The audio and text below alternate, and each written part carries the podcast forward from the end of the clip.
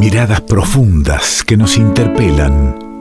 Historias de nuestra gente, de nuestra tierra. Historias silenciadas que resuenan originarias y diversas. Hay otras voces en el revuelto.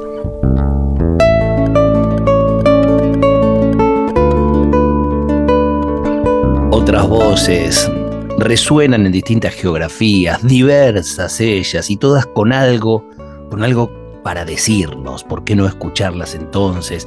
Y que nos las acerca aquí al revuelto es nada menos que Santiago Durante, a quien estoy saludando ahora. ¿Cómo anda, querido? ¿Cómo estás, querido Ale? Qué lindo volver a saludarte. Vamos, vamos haciendo, hoy vamos uniendo distintos lugares de la patria, porque estuvimos con nuestro viajero en Tras la Sierra, y Santiago Durante está desde Mar del Plata, el sur del Mar del Plata, ¿no? En el sur del Mar del Plata, sí, en, Alfar, eh, ahí pegadito a Chapadmalal.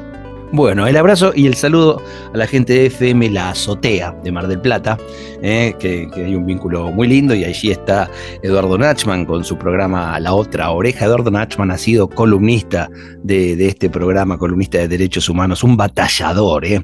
Así que miren todos los vientos que vienen desde Mar del Plata, como viene también la palabra de Santiago Durante para contarnos y llevarnos a dónde. Mira, vamos a, vamos a ir a donde estuvimos la vez anterior, que es el Chaco paraguayo. Eh, bueno, el Chaco sudamericano, digamos, ¿no? En este caso paraguayo, pero sería parecido por ahí en el Chaco argentino, en el Chaco boliviano. Em, porque bueno, como les contaba la vez anterior, yo estuve haciendo mi trabajo de campo, reencontrándome con gente muy querida eh, en la comunidad lloreo de Campo Loro, lugar al que no iba hacía muchos años, estirado por la pandemia y todas estas situaciones desagradables. Em, bueno, y he vuelto y me he reencontrado con gente y me he reencontrado con eh, la, la, gente y lo que a mí, una de las cosas que a mí más me gusta de la gente que son las historias, las conversaciones, los usos eh, del lenguaje, ¿no? Lo que la gente hace con el lenguaje, que no es, eh, bueno, meramente los, usos cotidianos, sino que las personas, las culturas, los pueblos eh, se fascinan, juegan, crean y hacen arte con el lenguaje, ¿no? Eh, y eso es uno de mis intereses muy particulares y es en lo que estoy indagando actualmente en mi investigación, ¿no? Porque, bueno, le contamos a algún, algún miembro del revuelto que no me conozca que soy de, de profesión lingüista entonces siempre hago investigaciones que tienen que ver eh, con cómo la gente usa eh, su, lengua, en este caso una lengua indígena eh, llamada el, ayoreo, hablado por, por, los ayoreos, que forma parte, es una lengua puramente chaqueña, que se habla en, esa zona del Chaco Sudamericano, entre Bolivia y Paraguay. Y en este caso. Déjame, Santiago, marcar dos cosas en lo que estás diciendo. Primero, van dos veces que muy bien dijiste el, Chaco sudamericano, porque claro, el Chaco eh, eh, existente eh, previo a cualquier límite geográfico, límite de, frontera política que luego dieron los países cuando se fueron conformando, ¿eh? pero es la misma región toda. Y otra cosa que, has dicho también es los pueblos hacen arte con el lenguaje, con lo cual no solo para los pueblos originarios, para el ayoreo en este caso, sino para todos los lenguajes, eh, estás dando la, noción de, lenguaje vivo, cambiante, eh, que por estos días es, motivo de charlas en algunas sobremesas, de discusiones familiares, eh, no puede estar encapsulado en lo que diga una academia, sino que el pueblo hace arte, va y viene, no sabemos nunca cuál es el lenguaje fijo que quedará porque está siempre móvil, ¿no? Y ahí el poder, ¿no? Ahí el poder y la creatividad que, tiene, que tienen las lenguas y por eso su persistencia, ¿no? Cuando en las lenguas se dejan de, se deja de jugar, digamos, en un sentido amplio con, con las lenguas, eso es eh, signo de retracción, ¿no? Es, signo de que esa lengua se está hablando cada vez menos, ¿no? Y sobre el otro que decías, qué importante, ¿no? Pensar las, las fronteras nacionales, ponerlas en dimensión y ponernos también a nosotros en dimensión de qué cortita que es la porción de la historia que se explica en los estados-nación para, para nuestro nuestra amada tierra latinoamericana. 200 y piquito de años nomás. ¿Qué es eso en la gran imagen de quizás 10.000 años de población de esa zona, por ejemplo, más o menos se piensa, hace 10.000 años hubo, gente ahí dando vuelta por, por el Chaco sudamericano. Entonces decir Argentina, decir Paraguay, bueno, no parece tan pertinente, ¿no? ¿Cómo eh, juega, cómo juega el pueblo a lloreo? ¿Qué, arte hace con.? Mira, a mí, me, a mí me llama la atención pensar porque cuando pensamos en estas artes del discurso, ¿no? O sea, como con el, con el lenguaje hacen arte, eh, estamos pensando en los géneros discursivos que son, son propios de cada cultura, ¿no? O sea, cada cultura crea su, propio género más productivo, lo que le gusta más, ¿no?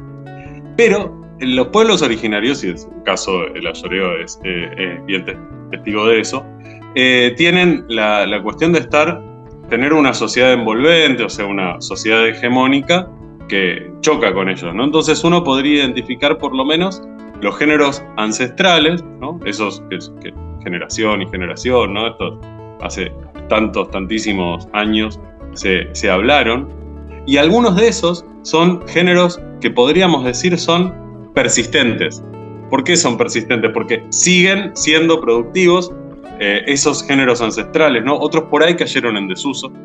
Eh, y también porque si no uno piensa, eh, siempre es como todo tiempo pasado fue, fue mejor, ¿no? Pero también podríamos pensar que esta situación de contacto genera, hace nacer otros géneros, y eso los podemos llamar géneros emergentes, ¿no? Pensemos, por ejemplo, eh, eh, no, no es el caso de los oyoreos, pero hay grupos, por ejemplo, grupos guaraní, mapuche, que hacen eh, su eh, música urbana, por ejemplo, ¿no? Rap, ese tipo de cosas. ¿no? Entonces, también el contacto genera nuevas, eh, nuevos sincretismos y, ¿no? Entonces, eso es una, una primer distinción que para mí era, era operativa, me servía para entender.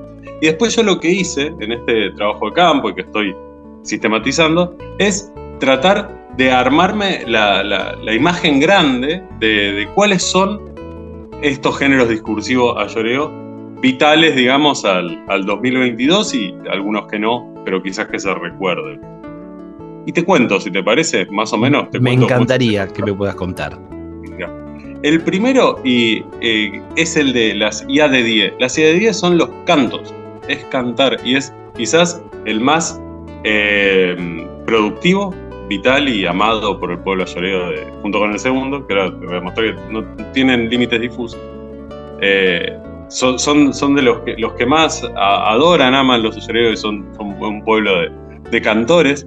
Eh, y hay distintos géneros, subgéneros, eh, por, por, las temáticas, que, eso hace que sea una performance, un, un acting, digamos, distinto, ¿no? Porque tenemos los New 7, eh, ay, perdón, eh, que son los eh, cantos románticos. Son cantos de amor y muchas veces, por ejemplo, una pequeña historia del contacto que se dio cuando, porque hubo contactos muy, es algo que, ya he comentado alguna vez, que por ejemplo en 2004 entraron en contacto ayoreos que estaban en el, en el monte con ayoreos eh, que vivían en la ciudad. en comunidades, en, claro, urbanas. Y cuando pasa eso, bueno, como lo hemos sabido por el COVID, eh, tiene que haber eh, una separación, o sea, esa gente tiene que quedar cuarentenada, digamos, la gente que viene del monte, para no eh, transmitirse enfermedades, ¿no? Y ese tipo de cosas. y dos ancianos, esto me lo, contaron, que eran una anciana cantora y un anciano cantor, el anciano cantor contactado y la anciana Cantor era la que estaba haciendo el contacto de 2004, se conocieron cantando toda una noche, cantando, esto es mi 7 eh, eh, cantando las canciones de amor a través de una pared, ¿entendés? No se veían. Y lo que, se, lo que, los unía era el, el la música, el canto, la las historias. el canto, ¿no? Qué, hermosura, ¿no? Qué lindo. Y, luego hay otros, otros géneros, como por ejemplo eh, los lamentos, los uñecade, que son los lamentos eh, por el fallecimiento, por ejemplo. Entonces esos, esos a mí me los han contado, me, digamos, me han contado que existen. Ahora, es muy difícil para, para un investigador como yo, eh, esos eh, presenciarlos porque son muy contextuales y, o sea, no, no es algo que se pueda performar, que se pueda actuar, ¿no? Es algo que hay que sentir, entonces hay que estar en ese momento. Cuando Benito, por ejemplo, me decía, no, claro, yo hice uñacade cuando murió mi papá, ¿no? Entonces en ese momento me, atravesaba un dolor que, me llevó a ese, al arte esa, ¿no? Em, y, luego el, otro gran, gran género son las eh, oñane, que son las narrativas, son los cuentos, o sea, de contarnos cosas. A la noche, estas dos se mezclan. En las noches a lloreo, en, los, en esos fogones en donde se juntan familias y amigos, ¿no? Una familia en un sentido amplio. Eh, y se mezclan las dos. Un poco es Uñane, un poco es Iade, ¿no? Eh, un poco es canción, un poco es contar. cuento. Es contar. ese, ese límite, eh, me gusta pensar cómo los ayoreo eh, categorizan distinto eso también, porque muchas veces de repente me están por contar una historia que no la van a, cantar y sin embargo el, eh, el, sustantivo que usan es eh, le voy a decir mi canto, o sea, le voy a decir mi yade. Y pienso en la naturalidad de estos encuentros, ¿no? No, no es que se prepara un evento que tiene que ver con juntémonos a cantar y, y a contar. eso sucede. Sucede, claro, regularmente, en algunos momentos, sobre todo a la noche, la puesta del sol, ese es un momento muy especial en donde se acaecen las historias, acaecen las canciones, alrededor del fuego, hay algo hipnótico del fuego que nos hace, que nos hace nos, invita a jugar con, el lenguaje. Una comunidad que se da ese tiempo para luego la jornada, la jornada seguramente de trabajo, también trabajo de la tierra y, el cansancio para, para la reunión y para que sucedan estas cosas, ¿no? Seguramente no hay nadie con un celular en la mano, sino ninguno estaría en contacto con el otro. Y, se da esa común unión, ¿no? Esa, esa comunión del pueblo. Efectivamente, Ale. Y bueno, y luego otros, otros géneros que también eh, he, podido eh, relevar y estoy pensando son, por ejemplo, las chacateome, que son los textos instruccionales. Eh, o sea, los, textos, los textos decimos en un sentido discurso, ¿no? Sea, un texto oral, ¿no? Algo que conversamos. Pero sobre aprender a hacer algo, eh, por ejemplo, tienen el chacateomedad judía, que es un, tipo de, de, conversación en donde, por ejemplo, una artesana enseña a alguien que quiere aprender cómo se maneja el caraguatá. El dajudíe es el, el caraguatá que es, eh, no sé si, si, si, los oyentes van a identificar la típica yisca del norte argentino, el bolso mm. de, de yisca, ¿no? Que, típico de, de, Formosa, de todos esos lugares, ¿no? Unas artesanías hechas con esa tela. Bueno, esa, esa, esa hebra eh, vegetal es el caraguatá. Y el caraguatá, que ellos le dicen la judía, es, eh, sirve para todo en el, en, el Chaco, en el Chaco sudamericano, ¿no? Y entonces hay todo un género que es para aprender a procesarlo, para aprender a hacer el hilo, para aprender a hacer... Eh, y luego, para, cerrar, hay un, género que a mí me llamó mucho la atención porque eh, los, oyentes más, más, más eh, con, una memoria más, eh, más privilegiada por ahí recuerdan que en un momento nosotros hablábamos del Katagak, que es el consejo para los COM, para los TOAS. Sí, sí, sí. Bueno, bueno es también existe el consejo que le dicen chaquía, el consejo dentro de los ayoreos. Y ahí podemos encontrar como también entre pueblos cercanos, de países diferentes, como bien vos decías, Ale, ¿no? O sea, que, pero, pero cercanos, porque están mucho más cerca. De una misma región. O sea, de, Boquerón, que es el, el, estado donde está la comunidad de Campo Loro, bueno, por ejemplo, que de Buenos Aires, ¿no? Eh, y tienen en común esto, tienen en común también ese consejo, que es el consejo que da un anciano, que da un padre, que da un líder, ¿no? Es una forma de la política, se construye mediante el consejo. No mediante la orden, sino mediante el consejo. consejo. y es Más que interesante, querido. A mí me pareció, siempre estos temas a mí me gustan porque son como una, una ventana a ver el mundo de otra manera, ¿no? Con, una, con unas lentes particulares que son las lentes a lloreo, ¿no? Que uno puede ver a lloreo de cualquier otro, otro pueblo, ¿no? Que uno puede ver por distintos lugares, ¿no? Y eh, en este caso los discursos, el arte verbal, eh, para mí es una de esas ventanitas para entender otra forma de, de ver el mundo.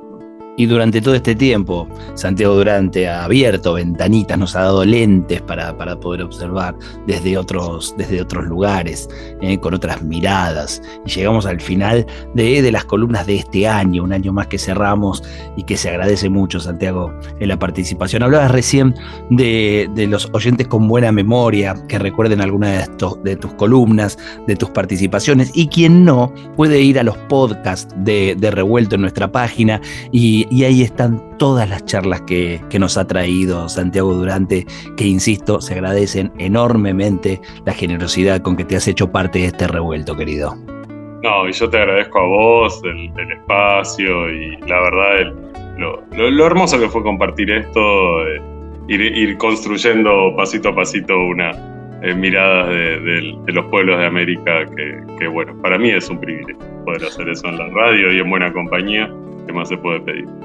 Pequeñas construcciones que hacemos aquí en el revuelto gracias a estos ingredientes hermosos como los que trae Santiago Durante. Hasta cada momento, hasta el año próximo. Hasta el año próximo nos estamos viendo, dale. Santiago Durante pasó por el revuelto.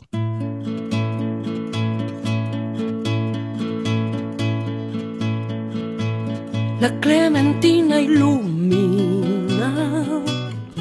la callecita a su paso, las flores de su cabello huelen igual que en el campo, cruzando toda la vía, se va mirando los charcos, entre las piedras peligra el equilibrio en sus tacos